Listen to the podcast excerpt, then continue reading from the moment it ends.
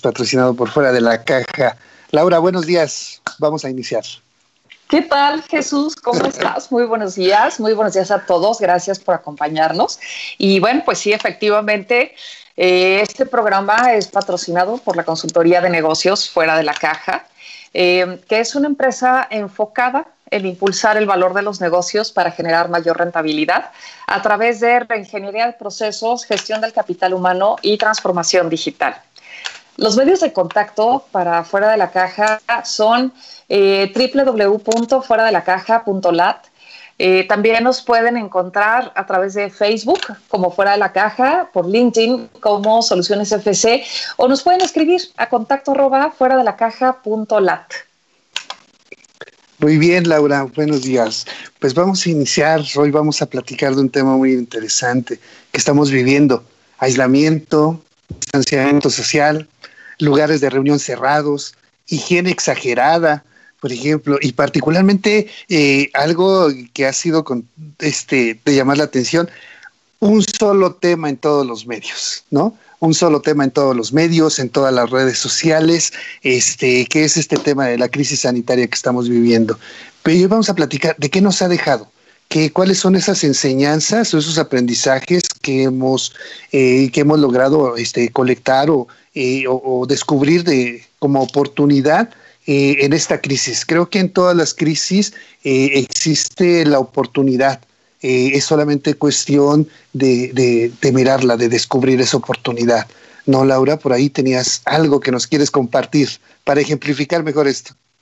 Sí, así es, Jesús, efectivamente. Mira, yo creo que muchos en este pues en esta situación que nos, que nos hemos encontrado, hemos pasado por diversas emociones, ¿no? Y, de hecho hemos estado viendo la situación desde perspectivas muy distintas y entonces de pronto puede entrar eh, esta parte de, ay, qué bueno, por fin voy a estar en mi casa y de repente pasamos al tema de, ya me urge salir y de repente el por fin ya voy a estar conviviendo con mi familia que tanta falta me hacía y de pronto es, no, hombre, ya los quiero ahorcar a todos porque este, ya no, no soporto la convivencia porque no estamos acostumbrados y así, ¿no? O sea, hemos pasado por emociones que, que nos están eh, haciendo ver las cosas de pronto muy negativamente, me parece.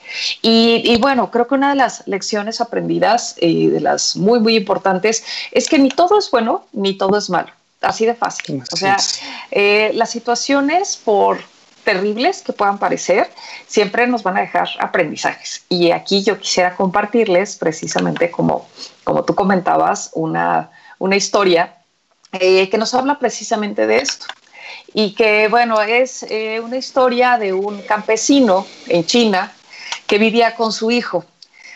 Em, resulta que ellos tenían un caballo, que bueno, evidentemente pues era una gran, eh, un gran recurso que ellos tenían porque los ayudaba pues eh, obviamente a cargar, a transportar mercancías, a transportarse ellos y además, bueno, pues servía como una compañía, ¿no? Para él y para su hijo.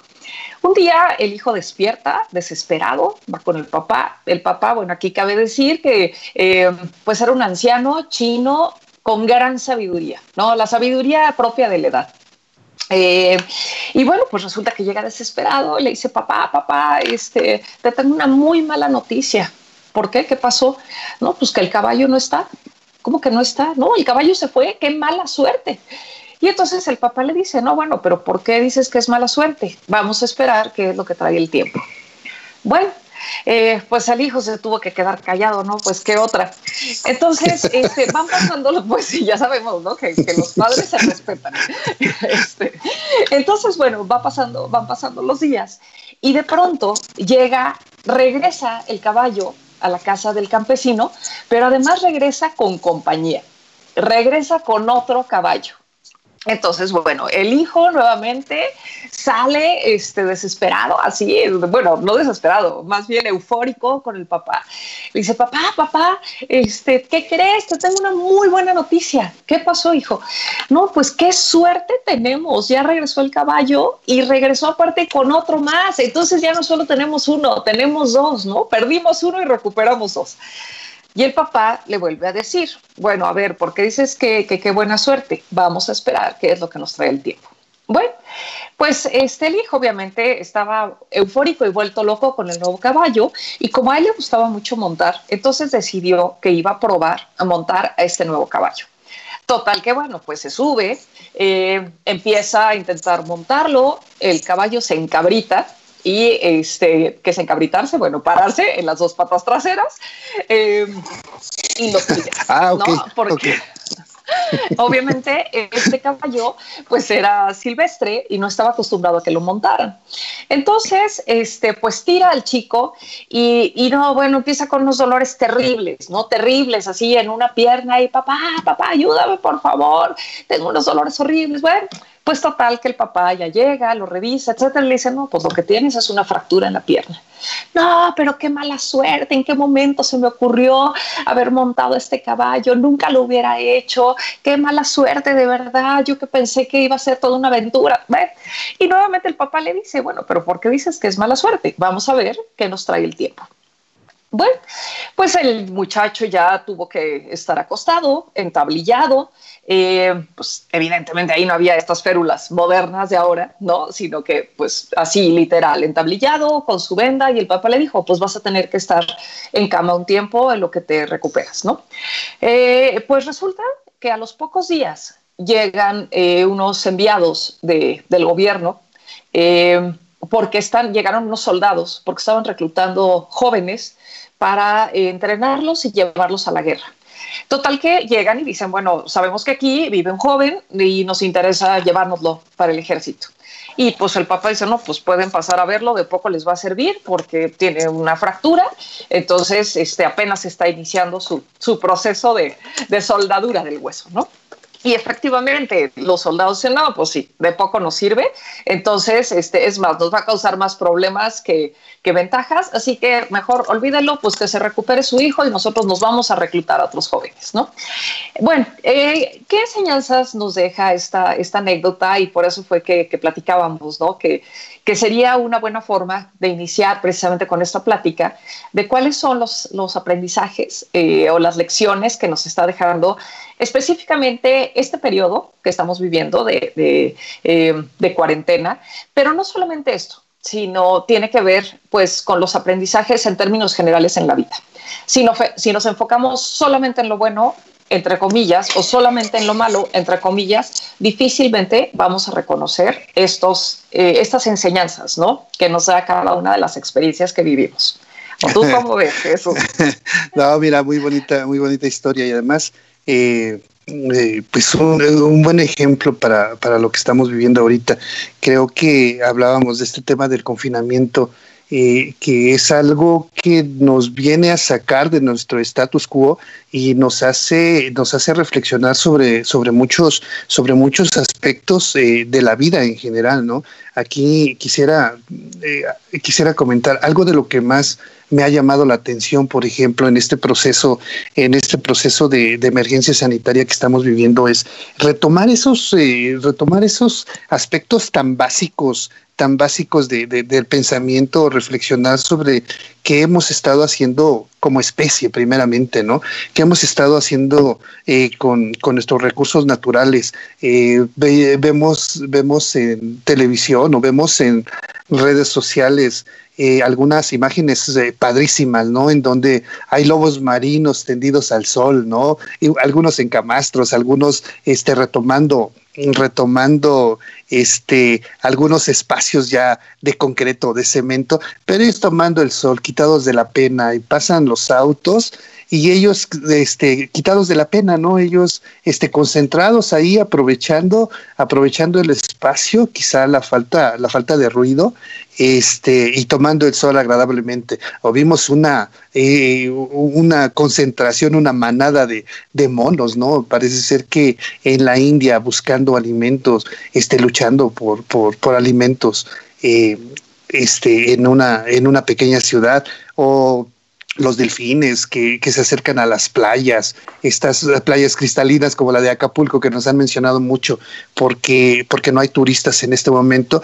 Y eso es, es un buen momento para pensar qué, qué estamos haciendo, qué estamos haciendo con, con nuestra naturaleza, con nuestros recursos. ¿Y qué va a pasar el día de hoy? Creo que como especie nos hemos, eh, nos hemos eh, comportado en una forma voraz, en una forma rapaz, eh, aprovechándonos de, todos estos espacios y sin importarnos en lo más mínimo el tema de, de, la vida de cualquier otra especie, ¿no? Y ellos son los que de alguna forma han tratado de, adaptarse y hemos modificado sus ciclos de vida, sus ciclos naturales de vida. Eh, por ejemplo, estos... Eh, eh, esta manada de monos que, este, que, se lanza a la ciudad a buscar alimentos. Eh, les hemos eh, influido en su capacidad natural de, supervivencia y, los hemos hecho quizá... no sé si valga la expresión, pero hasta un poco dependientes de la comida que, de la comida que los humanos les proporcionan cuando ellos, por sus características naturales, eh, en esos espacios que les fueron arrebatados, estaban diseñados para, para hacerse de sus propios alimentos, ¿no?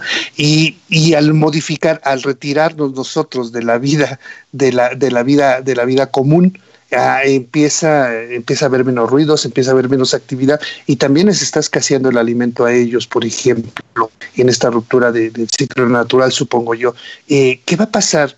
¿Qué va a pasar eh, si esto si esto se prolonga y estas especies, los ciervos que han estado paseando por España, los delfines o las especies marinas que se han visto en Italia, ¿no? Eh, ¿Qué va a pasar con ellos cuando regresemos a la nueva normalidad, por ejemplo? Eh, estaríamos, estamos tan ocupados en este momento tratando de resolver el tema, el tema de salud, buscando la vacuna, buscando este, buscando el medicamento, buscando cómo resolver los temas económicos que están impactando de sobremanera al mundo, al mundo en general. Pero ¿qué, está, qué va a pasar, qué va a pasar con, con, estos nuevos espacios?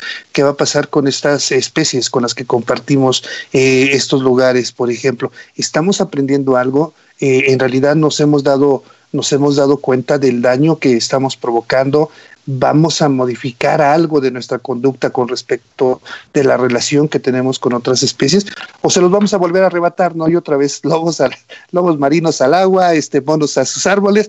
¿Qué va a pasar con esto? Creo que es una buena oportunidad para aprender de lo que estamos, de lo que estamos haciendo o de lo que estamos dejando, dejando de hacer este, con, con otras especies, ¿no? Sí, mira, yo creo que de todo esto que comentas, eh, pues la principal lección eh, me parece que es que existía una falta de conciencia real respecto a la, eh, a la globalización, ¿no? Porque cuando supimos, bueno, cuando Occidente supo que en Oriente eh, había brotado un virus y que parecía ser eh, muy dañino y muy peligroso, pues en realidad, bueno, no nos movimos ni un ápice de donde estábamos, supongo que en parte por egoísmo y en parte pues por creer que lo que estaba pasando tan lejos no iba a llegar aquí, ¿no? Eh, y bueno, esto también creo que nos demuestra que hemos tenido una falta también de conciencia respecto a nuestra interconexión, no solamente a nivel global, eh, es decir, respecto a otros países o a otras culturas, sino también, como bien lo comentas, en nuestra... Eh, en nuestra interconexión con la naturaleza, ¿no? con las especies, y es el de pronto eh, darnos cuenta que nosotros hemos venido a invadir espacios pues que no nos correspondían y que creemos que los seres humanos tenemos todo el poder y todas las prerrogativas para poder eh, hacer sobre otros, para poder dominar sobre otros mundos como el mundo de la naturaleza eh, tal y como a nosotros se nos antoje, ¿no?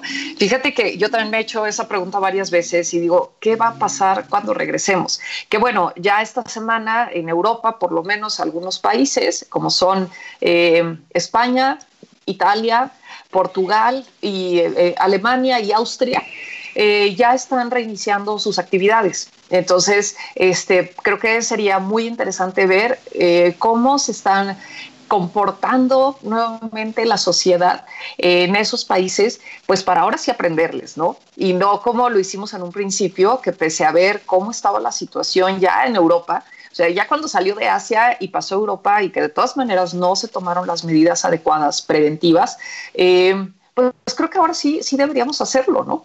Y precisamente, como bien dice el dicho, nadie escarmienta en cabeza ajena, pero bueno, creo que esa es una de las grandes lecciones, que también tenemos que aprender a escarmentar en cabeza ajena. Sí, interesante, interesante lo que está pasando en el mundo, porque obviamente vamos a un ritmo desigual. Eh, ellos, los países europeos, se están preparando para la salida de esta crisis, para gestionar la salida de esta, de esta crisis, cuando, por ejemplo, en México estamos viviendo los días más críticos, ¿no? Sin embargo, la forma de enfrentarlo es diferente para todos y en todas las sociedades. A mí me llama la atención cuando escucho, cuando escucho notas acerca de eh, eh, lo que comentas de los países que están preparando porque están aparentemente en la última parte, en la última parte de la curva, están eh, digamos que en un ambiente de control mejor para, para este para sortear esta crisis eh, sin embargo, creo que como, eh, como sociedades todos estamos esperando regresar a la normalidad. ¿no? Eh, ya hemos comentado en diferentes ocasiones que seguramente la vida no va a ser igual después de esta, de, esta pandemia. Y, también tiene que ver mucho con el tema de las lecciones están ahí. Las lecciones están ahí. ¿Qué tanto en verdad estamos dispuestos a aprender? A utilizar esas experiencias que, que, nos ha dejado, que nos ha dejado este, este trago amargo eh, y, a, generar esas oportunidades que, este, que se presentan con, con, este, con este receso que nos tomamos, ¿no? Eh, hay, hay muchas eh, enseñanzas a nivel social, por ejemplo, pensaba yo en el tema de la discriminación. Sabemos que en general en las sociedades existe una, una desigualdad ¿no? de oportunidades, una desigualdad en torno este, al modo de vivir, al modo, al modo de producir, a la acumulación de la riqueza. Sin embargo, en este momento creo que en estos momentos eh, mucha gente, sin importar su estatus, condición, religión, eh, se vio, se vio eh, frente a un tema de discriminación, ¿no? Eh, por, eh, por ser quizá portador del virus, por venir de un lugar este, que aparentemente estaba en una crisis severa en los aeropuertos, este, el llegar, el no poder viajar, por ejemplo, no importaba tu condición, si habías pagado tu boleto, si tenías suficiente dinero para permanecer en un país, no podías viajar estabas, eh, estabas eh, eh, experimentando algún tipo de discriminación por el tema de ser sospechoso, de portar o de transmitir o de poder llevar este virus a, otro país. Y, el vivir, el vivir en carne propia esta situación, personas que quizá nunca lo pensaron, que porque pertenecen a eh, quizá un, tiene un estatus económico diferente al resto, ¿no? Eh, y también estar sujeto a esto sin importar, sin importar su condición, su posición económica, tener que estar confinados, claro, hay diferentes tipos de confinamiento, pero el tener que estar confinados y, tener que actuar exactamente igual con las, bajo las mismas instrucciones que, que el resto de la sociedad, creo que nos debería de llevar a pensar un poquito ese tema de, la desigualdad y a trabajar en ello, ¿no? Eh, en, en, en, la en el otorgamiento de oportunidades, en, en, la forma en la que nos comportamos en la sociedad. Creo que todos somos sujetos por algún tipo de condición de poder ser discriminados. ¿Tienes tu micrófono apagado? Perdón, disculpen. Eh, es que era para evitar el eco. Eh, bueno, te comentaba que sí, me parece que este tema es eh, fundamental de, considerarse. ¿Por qué? Porque, bueno, algo que a mí me llamó mucho la atención, especialmente en nuestro país, es esa discriminación que ha habido, pero para representantes del sector salud, ¿no? No solamente para médicos, para, gente que realiza la limpieza en, en el sector salud o empleados administrativos. Es increíble que mientras en otros países se daba un reconocimiento constante y permanente a la labor que realiza em, todo el personal relacionado con la salud, repito, más allá de los médicos, enfermeras, asistentes, etcétera. Eh, aquí en México, pues de pronto hubo agresiones ¿no? a enfermeras. Eh, ha habido ya varios casos que, eh, que han llamado la atención porque la gente no quiere que se les acerquen, por ejemplo, no sé, de pronto ven a una enfermera con su uniforme en un transporte público y la agreden, ¿no? Porque creen que puede ser portadora del virus y que puede estar precisamente siendo un, un foco de infección eh, para el entorno. Entonces, bueno, ¿qué está pasando aquí en este tema también de valores y de principios? Y creo que, creo que algo muy importante eh, también en las enseñanzas, eh, aprovechando esto que comentas, tiene que ver con la vulnerabilidad del ser humano. ¿Por qué? Porque no importa cuál sea nuestra condición social, no importa eh, cuál sea nuestro aspecto físico, no importa ni cuánto dinero tenemos, ni si tenemos poder, ni si tenemos belleza, ni si eh, tenemos bienes materiales, dinero o no. Aquí eh, estamos aprendiendo a reconocer que la vulnerabilidad que tenemos como especie no distingue y que no tiene que ver para nada con cuestiones materiales o tangibles, sino que más bien se refiere a una, eh, una situación, a una característica pues totalmente intangible. Entonces, esto, ¿no? El hecho de, de no reconocer, por ejemplo, la labor y el esfuerzo que hace todo el personal relacionado con, con la salud, repito, desde el médico más eminente hasta eh, el personal administrativo, que en principio tal vez no pareciera este, notarse, pero pues que sin ellos las cosas difícilmente saldrían al 100%. Eh, y como, bueno, pues finalmente, en vez de que seamos una sociedad solidaria, eh, estamos actuando de una manera egoísta, ¿no?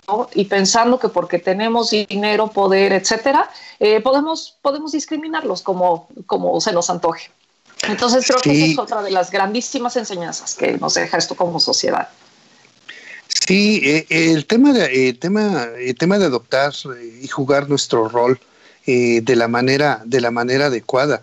Eh, si bien es cierto que hoy eh, tenemos y yo reconozco, yo soy uno de los primeros en reconocer el heroísmo de, de, los médicos, personal administrativo, de todas aquellas personas que trabajan en el sector salud que están enfocados hoy en salvar vidas y todo eso. Es para mí ha sido inclusive padrísimo ver algún, algunas escenas donde ellos están verdaderamente dándole sentido a su profesión y creo que están viviendo una experiencia única y pensaron quizá que para muchos es una va a ser un aprendizaje híjole gigante no en el tema en el tema profesional. Sin embargo eh, también creo que hoy más que nunca estamos eh, bueno, retomando el tema, no hemos aprendido la lección. Eh, si bien es cierto que eh, el trato, el trato humano, el trato este, respetuoso, el trato cálido se puede ver en muchas escenas, en muchos hospitales, eh, también vemos el tema de la, de la desigualdad, el tema ha habido antes de esta crisis y por siempre ha habido muchas quejas en torno a, los tratos que, que, se dan en los hospitales, a la falta de, a la falta de este de insumos para poder atender. Y hoy también, hoy también se está viviendo, a pesar de esta crisis, creo que no, no hemos aprendido o, nos agarró tan de repente que no, que no pudimos hacer una planeación, pero sigue habiendo, sigue habiendo un descontrol, sigue habiendo despotismo, sigue habiendo malos tratos, sigue habiendo por parte de ese, de ese personal este que, que pudiera pensarse que está haciendo una labor eh, este, heroica, ¿no? Eh, es cierto que, como sociedad llegamos y exigimos más y tratamos, tratamos de que todos nos resuelvan en, el momento y que nos den toda, toda la información que, que, necesitamos y que sea satisfactoria para nosotros, ¿no? Y el personal hace su mejor esfuerzo, pero se está combinando, se está combinando ese tema de no ser empático, como, como, como decías. Creo que es momento de colaborar, de, de, ponernos en los zapatos de los demás y cada uno actuar desde, desde, desde su posición eh, para, poder, para poder hacer de esto algo mejor. Sí, para mí inconcebible las notas sobre las agresiones a aquellas personas que están saliendo a trabajar, tratando de salvarle la vida a los demás y que todavía en la calle se les discrimine, se les agrede, pues es inconcebible. Pero así como ellos, así como el personal médico, también existen otros grupos que platicábamos el otro día, eh, los recolectores de basura, por ejemplo, eh, escuchamos mucho hablar, ¿no? De las voces en redes sociales, entonces, quédate en casa, ¿no? Y de la inconsciencia de esas personas que andan en la calle, qué inconscientes, o sea, por ellos, este, la pandemia, o sea, no se puede controlar, ¿no? Los contagios crecen. ¿Qué tal aquellas personas que están trabajando en estos momentos en el sector de, de, salubridad, ¿no? Eh, eh, aquellos que están eh, viéndose en la necesidad de, este, de salir a trabajar para mantener las calles limpias, para recolectar la basura. Y el otro día te preguntaba, no te hacía la pregunta, ¿de verdad hemos aprendido de esto? ¿De verdad estamos generando menos basura en las casas? ¿O, o sí queremos que todos estén en casa, nada más que pase el camión de la basura? ¿cierto? Nada más que esté, que esté limpia la calle, porque mira cómo está sucia la calle, cómo no nos vamos a. O sea, no pensamos, no pensamos en todos aquellos que, que, también están arriesgando la vida y que proveyendo de servicios. ¿Qué tal eh, los, este, los conductores del servicio público? o los operadores del, sistema de, transporte colectivo, el metro, por ejemplo, ¿no? Que tienen ellos que eh, encontrar la forma de mantener el servicio vivo para, eh, para eh, proporcionar el beneficio de la movilidad a las personas que así lo requieran, ¿no? Pero ellos nos pensamos, todos gritamos a una sola voz, quédate en casa, o sea, no seas necio. Y que hay de todos los que sí tienen que salir a trabajar para proporcionarles servicios a los demás, ¿no? Sí, mira, yo aquí quisiera compartirles una, frase de Albert Camus que dice que lo peor de la peste no es que mata a los cuerpos, sino que desnuda las almas y ese espectáculo suele ser horroroso. Entonces, eh, creo que muestra perfectamente esto que, acabas de comentar, que de pronto nos olvidamos de que formamos parte de esta, eh, repito, de esta interconexión, de toda una, una cadena que eh, eh, que bueno, va formando eslabones más grandes o más pequeños, dependiendo de, o más bien somos como una maquinaria, ¿no? En la que cada uno de nosotros es un engrane y dependiendo de, la parte que se tenga que mover de la máquina, es determinante lo que nosotros hagamos. Eh, sí, me parece que una de las grandes lecciones es esta de, de la empatía, de la solidaridad, el reconocer que las acciones que realiza cada uno de nosotros desde donde estemos tienen un impacto eh, enorme en el todo. ¿no? y en los resultados que se vayan a obtener. Porque finalmente el hecho de quienes tenemos la fortuna de poder quedarnos en casa, porque bueno, no todos tienen esa fortuna, los, esa fortuna, eso es lo que nos toca hacer, quedarnos en casa y dejarnos ya de juegos y de estar eh, sorteando la vida con, no, no, nada más voy a salir aquí, no, nada más voy a salir allá, el no protegernos. Eh, el otro día leía en una, en una publicación a una amiga que decía, yo uso cubrebocas no, por, no porque no me contagien, sino porque yo no sé si soy portadora del virus y puedo contagiar a otros, ¿no? Entonces, si eso es lo que nos toca, pues eso hay que hacerlo. Y, creo que aquí es, es muy importante eso que, comentas también, de seguir apoyando cada una de las, de las acciones que cada quien realiza desde donde le corresponde. El, no juzgar. Eh, que por ejemplo la gente del personal de, salud pues use obviamente como se necesita ciertos eh, medios de transporte y que esté como el resto de la gente. Pues no, no lo puedes juzgar, no es algo que, que, nos corresponda, al contrario, ¿no? Es pasar precisamente de emitir esos juicios negativos al agradecimiento, ¿no? Y al reconocimiento de lo que cada quien está haciendo. Eh, creo que también otra de las, de las cosas muy importantes que, que hemos aprendido es la priorización, ¿no? La priorización de las cosas verdaderamente importantes en la vida creo que tiene que ver con que ahora la vida nos está dando la oportunidad de eh, descubrir realmente qué es lo que vale más que otras cosas. Y creo que nos estamos dando cuenta ahora, eh, pues que sí vale más, por ejemplo, velar por nuestra salud, invertir en nuestra salud, cuidarnos, que comprar la ropa más cara o que traer el auto más lujoso. O sea, creo que estamos entrando también en una eh, situación en la cual nos estamos eh, haciendo conscientes de que lo que decía hace rato, ¿no? Los bienes materiales que tenemos, bueno, puede haber gente que tenga un guardarropa espectacular, eh, que vaya con la, lo último, al último grito de la moda en todos los sentidos. ¿Y de qué sirve si eso no lo puedes usar ahorita? Entonces, eh, me parece que esa es una de las, de las enseñanzas muy importantes que tenemos en este momento, el de priorizar, por ejemplo, el tema, el tema del tiempo con la familia o de la convivencia. ¿Cuántas veces no? No importa si vivimos en una familia eh, tradicional, ¿no? De papá, mamá e hijos, o si vivimos en una familia de estas nuevas familias que a lo mejor son abuelos, este, papá e hijos, o abuelos, mamá, e, bueno, y nietos, o este, pues de pronto solo el papá y los hijos, etcétera. No, ahora ya tenemos muchas categorías.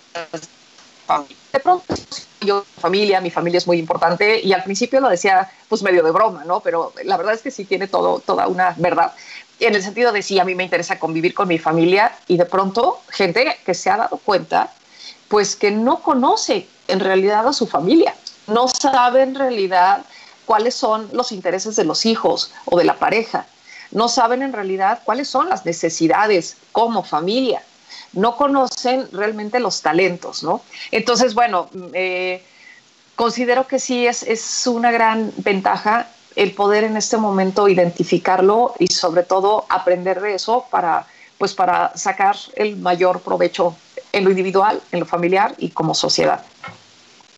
Sí, claro. Fíjate, tocabas algo un tema muy interesante porque eh, hablamos de, la administración del tiempo, ¿no? Generalmente, generalmente nos llevamos el día corriendo de un lado para otro, a veces hasta 14 horas durante el día íbamos corriendo y no sabemos exactamente para qué corremos, ¿no? Y vamos y, que la mayor parte de nuestras acciones están encaminadas a trabajar, trabajar, trabajar o a tratar de ganar dinero, ¿no? A producir, a producir, a producir. Y no son pocas, no son pocas las ocasiones en las que escuchamos de repente ahí, es que no tengo tiempo para nada, es que no me quedó tiempo. Y hoy que tenemos, hoy que estamos en esta pausa, nos estamos dando cuenta de que eh, lo valioso que es el tiempo para distribuirlo entre diferentes cosas, ¿no?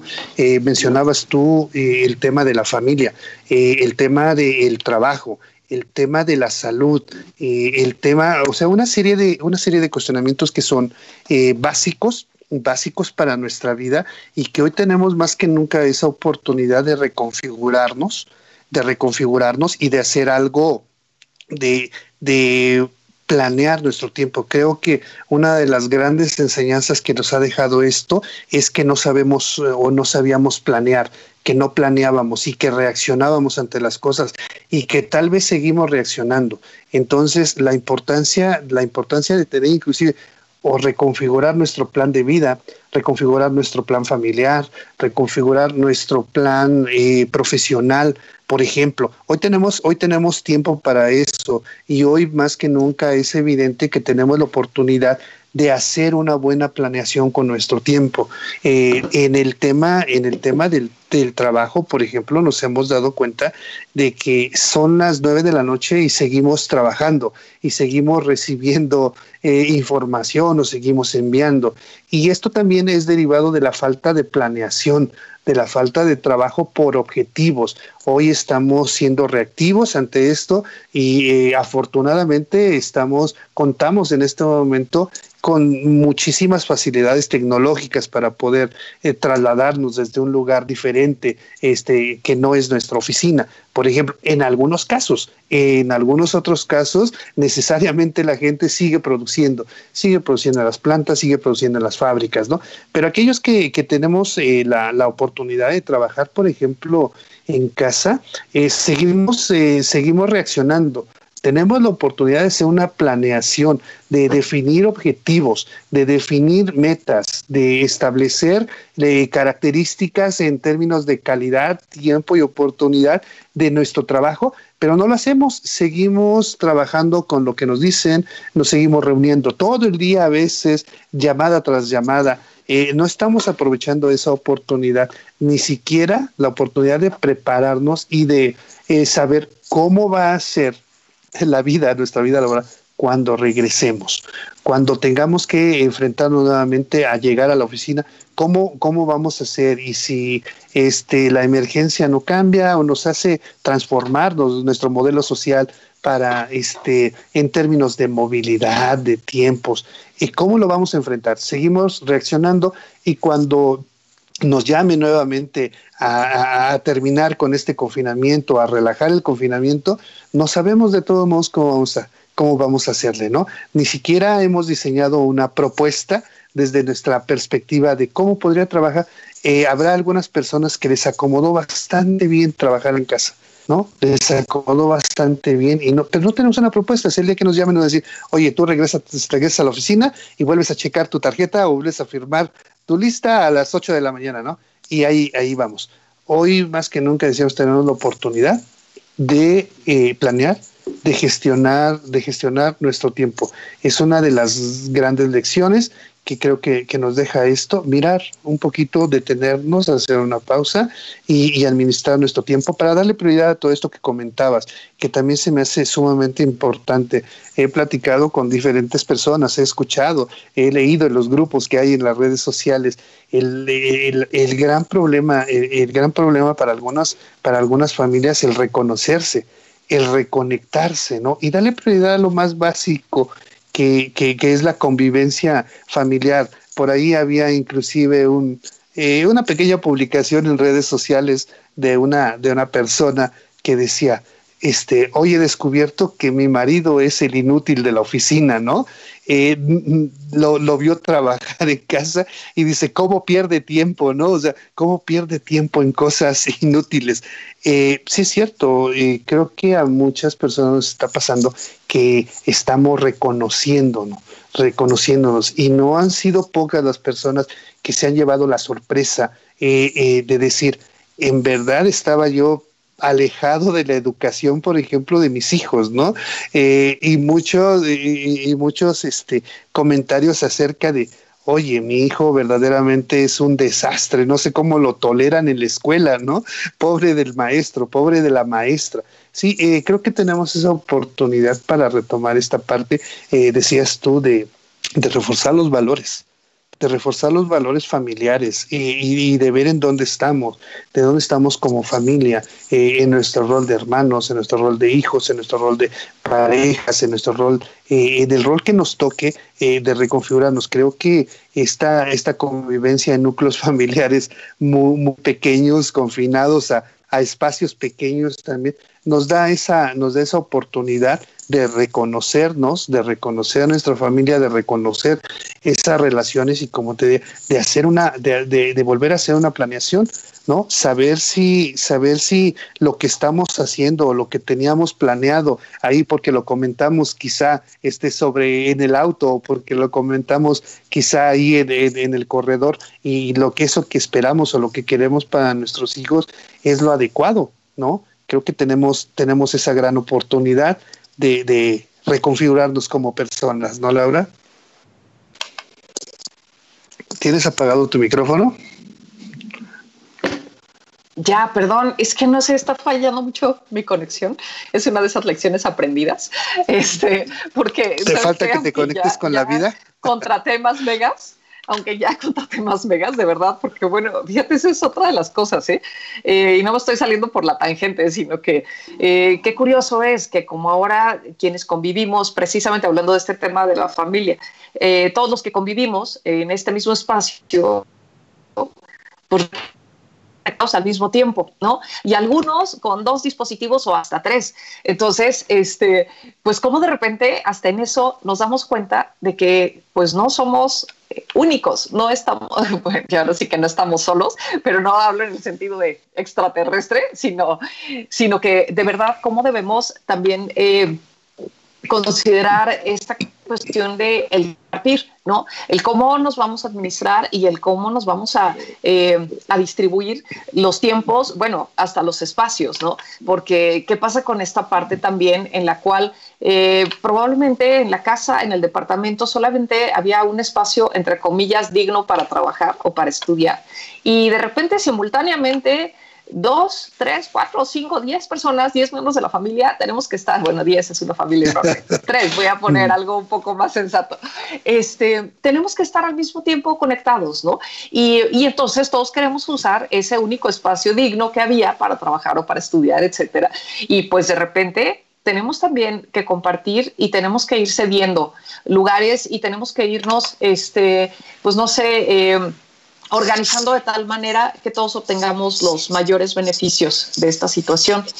Y, bueno, ahorita quisiera comentar también que esto eh, creo que es perfectamente trasladable hacia la empresa. respecto a cómo las empresas están aprendiendo ahora a organizarse de una manera diferente. Y partiendo sobre todo de este tema eh, en el cual las cosas ya no son iguales ni van a ser iguales. O sea, definitivamente sí es un antes y un después. Y las empresas ya están viendo nuevas formas en donde tienen que otorgar las mayores facilidades, pero para obtener para seguir obteniendo rentabilidad.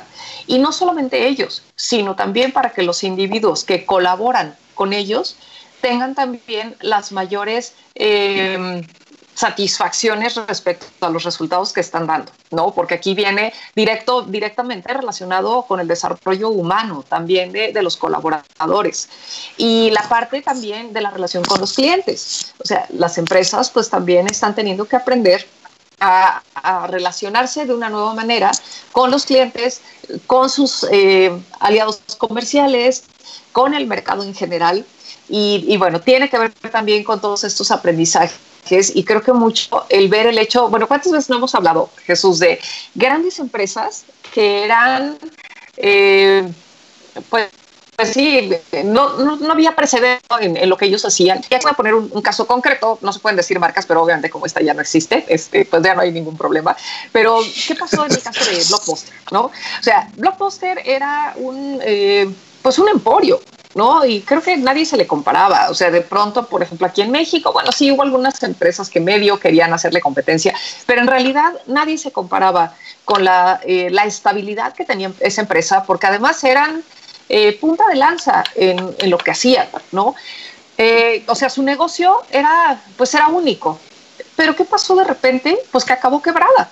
¿Por qué? Pues porque no aprendió las lecciones, ¿no? Porque creyó que las cosas eran, eh, eran ciertas como ellos las veían y no vieron más allá de su realidad.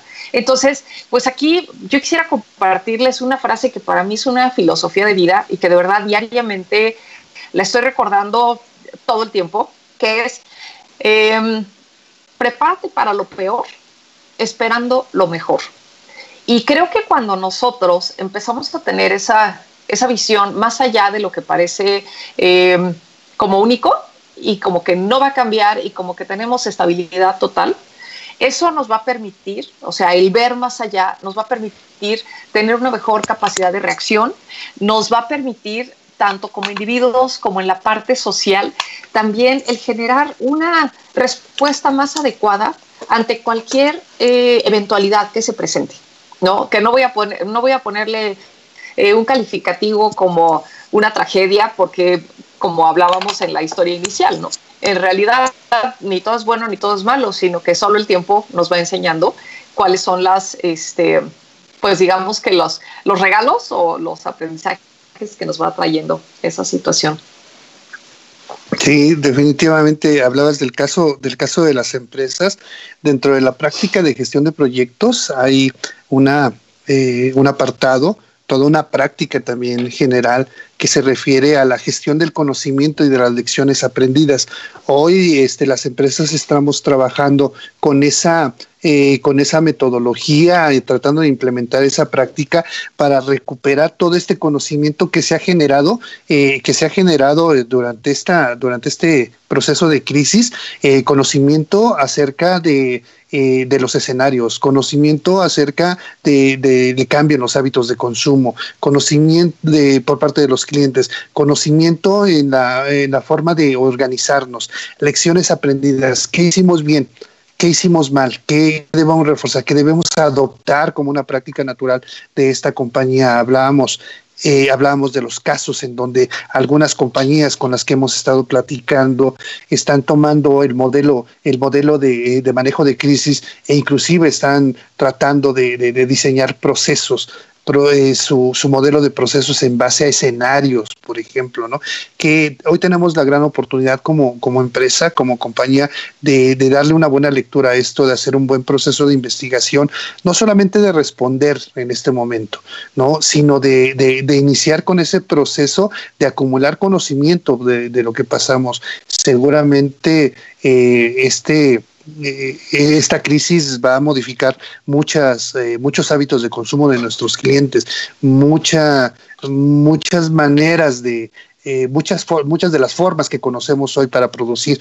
Entonces, es, importante, es importante adoptar esta disciplina de gestión de proyectos asociada a, la gestión del conocimiento y a la documentación eh, de las lecciones aprendidas, documentar esas lecciones aprendidas eh, y tratar de llevarlas a la práctica, encontrar las eh, soluciones, diseñar soluciones, modificar procesos y llevarlos y llevarlos a la práctica, ¿no? Eso en el plano en el plano empresarial y en el plano personal como colaborador creo que también no hay que dejar de lado. Tenemos la gran oportunidad en este momento de desarrollar nuevas habilidades, de, de conocer, de, eh, de desarrollar o de adoptar, eh, adaptar, adoptar perdón, nuevos conocimientos. Eh, hoy es tan fácil ingresar a ingresar a, este, a las redes sociales, ingresar a internet, perdón, y, por ejemplo, practicar un nuevo idioma. Nosotros en nuestra empresa conocemos cuál es nuestra posición, conocemos cuáles son las oportunidades, conocemos cuáles son nuestras carencias. En muchas ocasiones sabemos por qué no podemos avanzar o por qué no podemos conseguir ese, ese siguiente nivel, ¿no? Eh, y sabemos de las limitaciones de nuestro desempeño. Hoy tenemos la oportunidad, por ejemplo, de, de aprender una nueva habilidad de desarrollar eh, esa, de practicar esa, esa habilidad o de este de perfeccionar nuestro estilo de liderazgo, por ejemplo.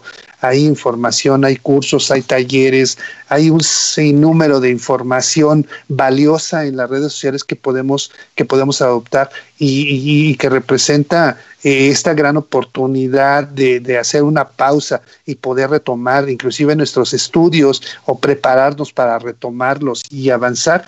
Creo que no debemos dejarla creo que no debemos dejarla de lado porque es eh, probable que no tengamos otra oportunidad de esta, que cuando regresemos la configuración de, la forma en la que producimos esté cambiando y que eh, también probablemente no nos adaptemos, no nos adaptemos a esto. Platicábamos hace, hace tiempo con algunas personas y entre nosotros, Laura, eh, acerca de, la posibilidad eh, de, poder tener grupos de colaboración indistintamente de su ubicación geográfica, ahora sí, ¿no? Si ya vimos que, que funciona el trabajo a distancia, ¿qué pasaría para la, qué, qué oportunidad para las empresas de poder reclutar eh, a una persona que maneje otro idioma pero que sea su idioma natural, que sea su idioma nativo, ¿no? Y tener un, un colaborador en Inglaterra, por ejemplo, tener un colaborador en Japón y no estar buscando a alguien que hable japonés aquí. Bueno, ese es un riesgo y esa es una oportunidad, ¿no? Así eh, como quizá eh, pueda existir la necesidad en otro país de que alguna persona especialista en comercio, por ejemplo, que hable español, pues ahí estamos nosotros y sabemos que podemos trabajar a distancia. Hay que darle lectura a lo que viene, a las oportunidades y a la reconfiguración que va a tener, que va a tener la forma en la que producimos, ¿no? Y, y aprovechar eso. Pero la gran enseñanza es vamos a prepararnos. No hay que esperar a que la empresa decida darnos un curso, a que la empresa decida mandarnos o pagarnos algún diplomado. Creo que hoy tenemos la oportunidad y la responsabilidad de avanzar, de avanzar en esto como personas, ¿no? Sí, una de, eh, las cosas más valiosas creo que tenemos, eh, en este caso tanto las empresas como los individuos, es precisamente el conocimiento, ¿no?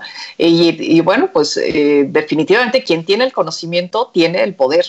Entonces, ¿qué vamos a hacer para incrementar ese conocimiento? Como bien dices, pues no tenemos por qué esperar a que la empresa o alguien más nos diga, oye, tú deberías estudiar esto, sino ir nosotros indagando cuáles son, por ejemplo, esas nuevas tendencias, cuáles son...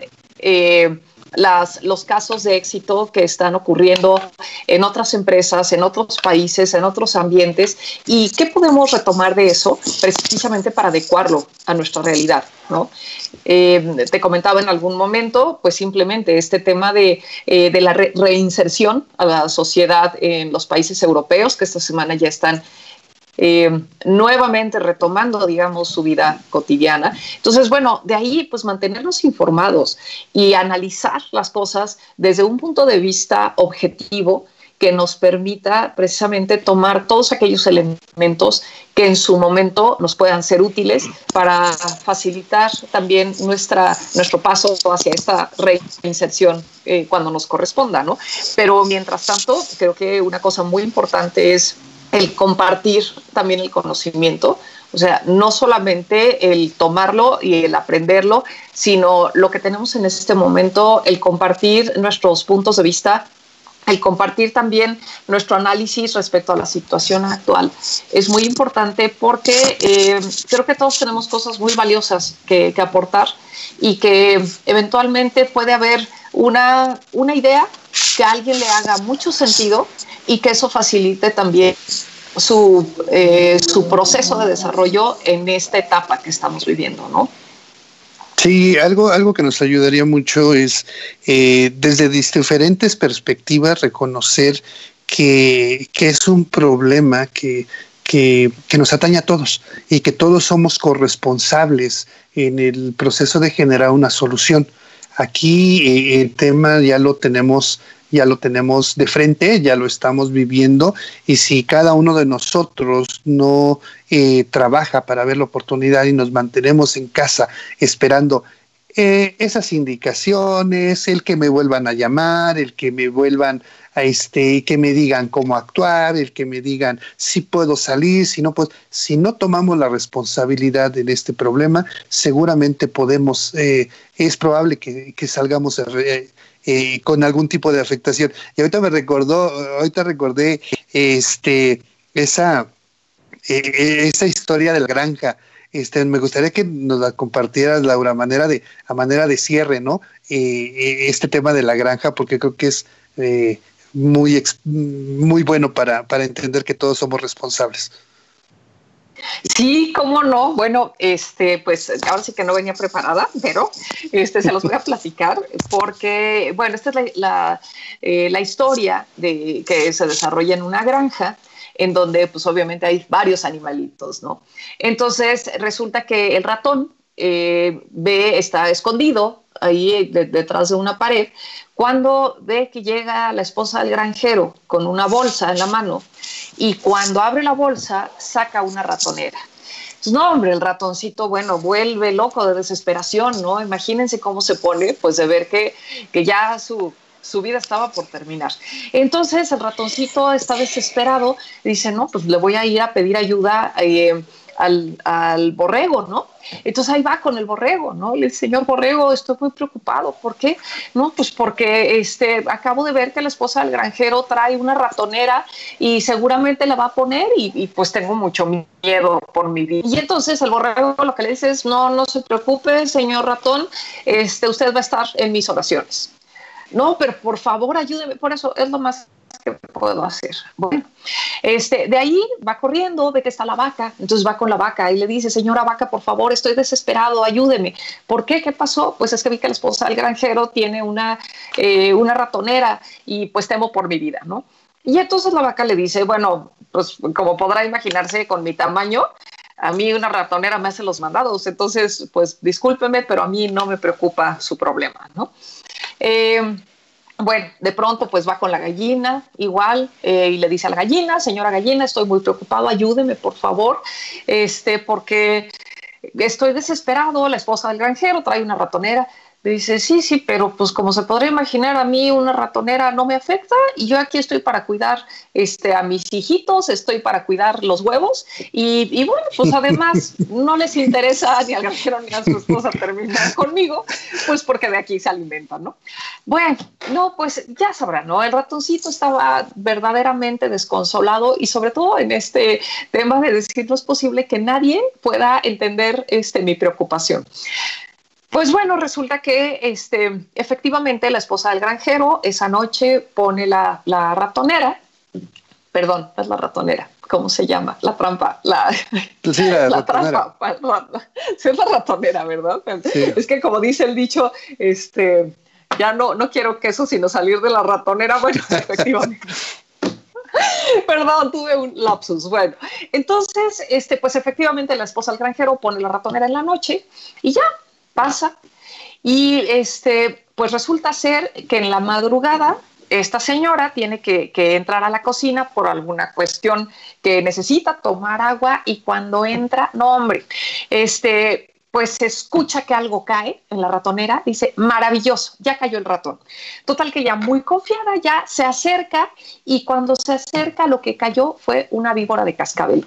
Pero ella en la oscuridad pues pensó que era el ratón, entonces la víbora de cascabel la muerde bueno, pues ya saben qué pasa, ¿no? Con el veneno de una víbora de cascabel, obviamente se convierte en una emergencia. Entonces, bueno, pues la señora, este, pues la lleva el, esposo directamente al hospital.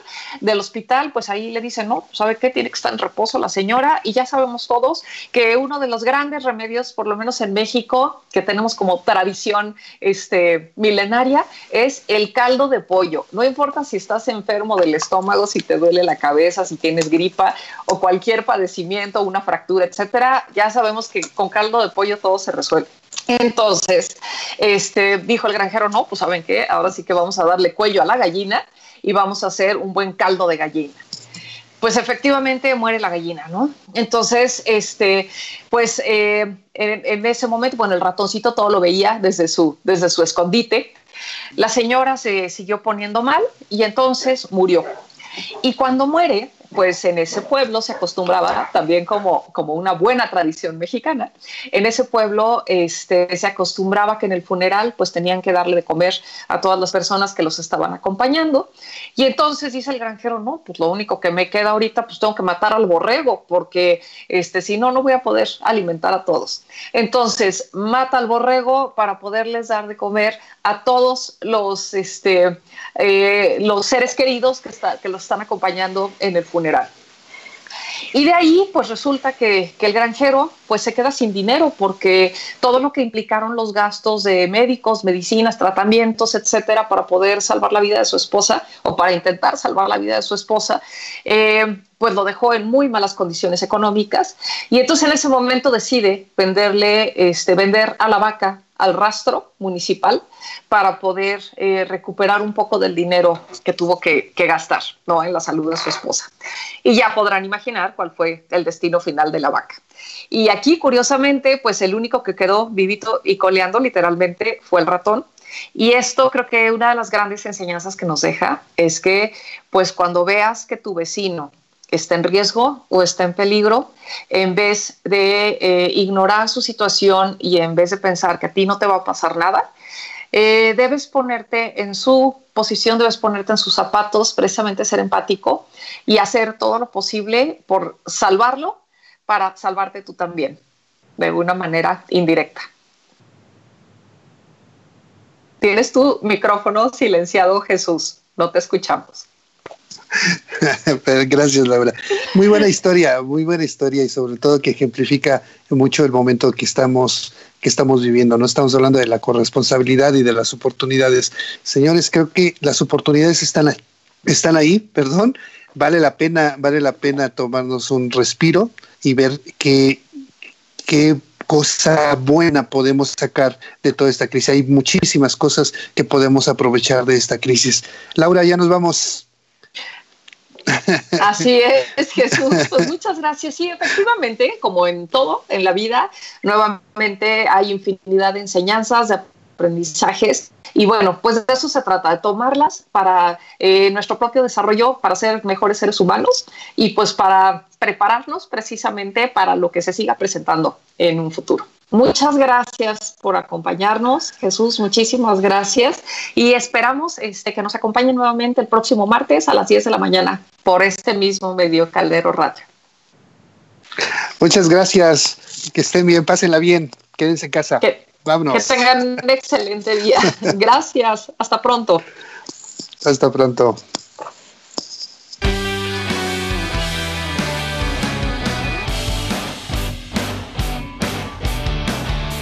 you